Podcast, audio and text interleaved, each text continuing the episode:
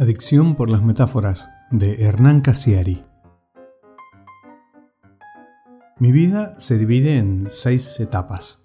Lactancia, infancia, pubertad, adolescencia, adolescencia con barba y adolescencia con canas seguida de muerte. Ahora voy por la quinta, que es la adolescencia con barba.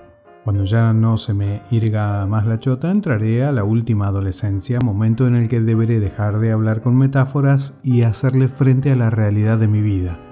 Hacer un balance del pasado, arrepentirme de no haber elegido un sistema previsional y escribir mi cuarta autobiografía no autorizada y elegir cuál de mis seres queridos deberá hacerse cargo del muerto.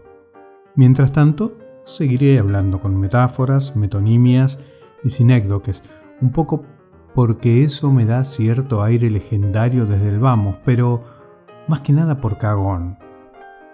Lo mejor que tiene que saberse un cobarde de entrada es que ni siquiera hay que levantarse de la cama para fingir valor.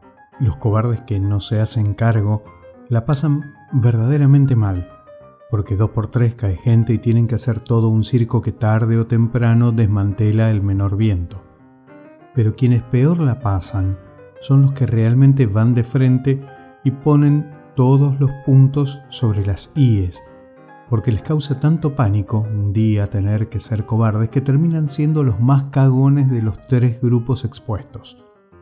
Cuando finalmente me decida y tenga un hijo, lo primero que voy a hacer es conseguirle una madre para que se encargue de toda esa época horrible en la que el hijo lo único que hace es mearse, vomitar y actuar como una mascota. Segundo, cuando el hijo tenga la edad suficiente para entender lo que le digo, voy a denunciar insana a la madre para quedarme solo con él y no compartir su educación con una extraña.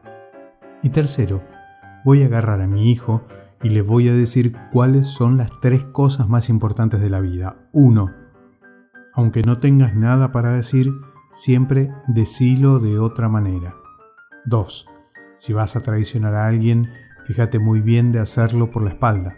Y tres, decir las cosas de frente no es una virtud, sino las huellas digitales que dejan en la escena del crimen los que se dedican a asesinar la imaginación de mentir con altura poética. Más allá de eso, debo decir que no me siento el dueño de la verdad, solo que hay cosas en el mundo contemporáneo que no me cierran y las digo. Si el hermano de Hitler hubiera sido un excelente poeta, ¿alguien se hubiera atrevido a decirlo? Todo el mundo piensa que la hipocresía es un chiste que solamente se instala en las clases dirigentes, pero la verdad es que no hay nada más hipócrita que las mayorías y las minorías, que las masas y las élites, que todos los que votan al que gana y que todos los que votan a la izquierda.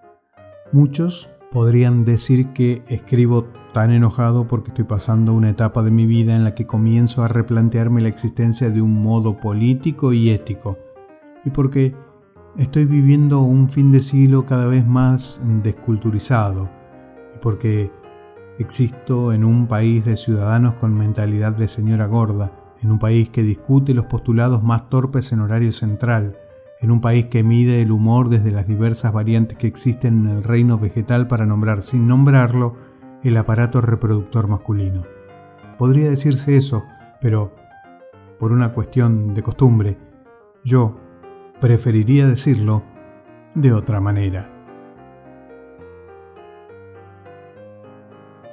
Publicado en el libro Charlas con mi hemisferio derecho de Hernán Cassiari, Adicción por las metáforas.